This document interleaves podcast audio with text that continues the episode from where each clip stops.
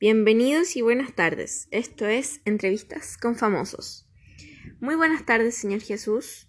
Muy buenas tardes, ¿cómo está? Bien, gracias. Para poner al corriente a la gente, cuéntanos, ¿quién eres? Sí, obvio. Me llamo Jesús, soy chileno, mis papás son María y José y tengo otro papá, que es Dios. Ah, bueno. Cuéntame, ¿qué opinas de lo que ha pasado desde el 18 de octubre del año pasado? La verdad, opino que está bien para el pueblo chileno, pero no voy a decir mucho más para que mis seguidores que no tienen la misma opinión no se me enojen.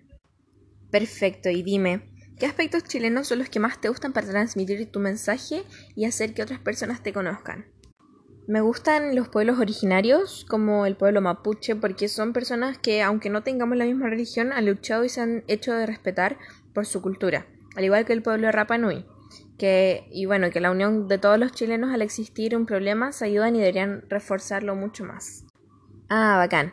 Qué bien se ve que conoces a tu pueblo y cultura. Y dime, ¿te interesa o conoces cómo te ven otras culturas alrededor del mundo? ¿Y te interesa otra cultura alrededor del mundo? Sí, o sea, eh, culturas en su sociedad y sus acciones, pero la que más me llama la atención es la asiática, porque tienen grandes diferencias con la nuestra como la de que no creen en mi padre, Dios. ¿Y eso de que no crean en tu Padre Dios te molesta? O sea, como que sí, pero no, porque para mí es importante, pero para ellos esa es su cultura, que ellos también les podría molestar que nosotros sí creamos en Él, pero por lo menos sé que en Europa o por esos lados sí creen en mí, pero me imaginan físicamente más bonito, y no sé si sea muy así. sí, eso había escuchado, porque ellos se imaginan a alguien ruso de ojos azules y digamos que tienes el pelo castaño y de ojos café. y cuéntame, ¿cómo describirías a tu pueblo? Las personas que te siguen dentro de todo el mundo.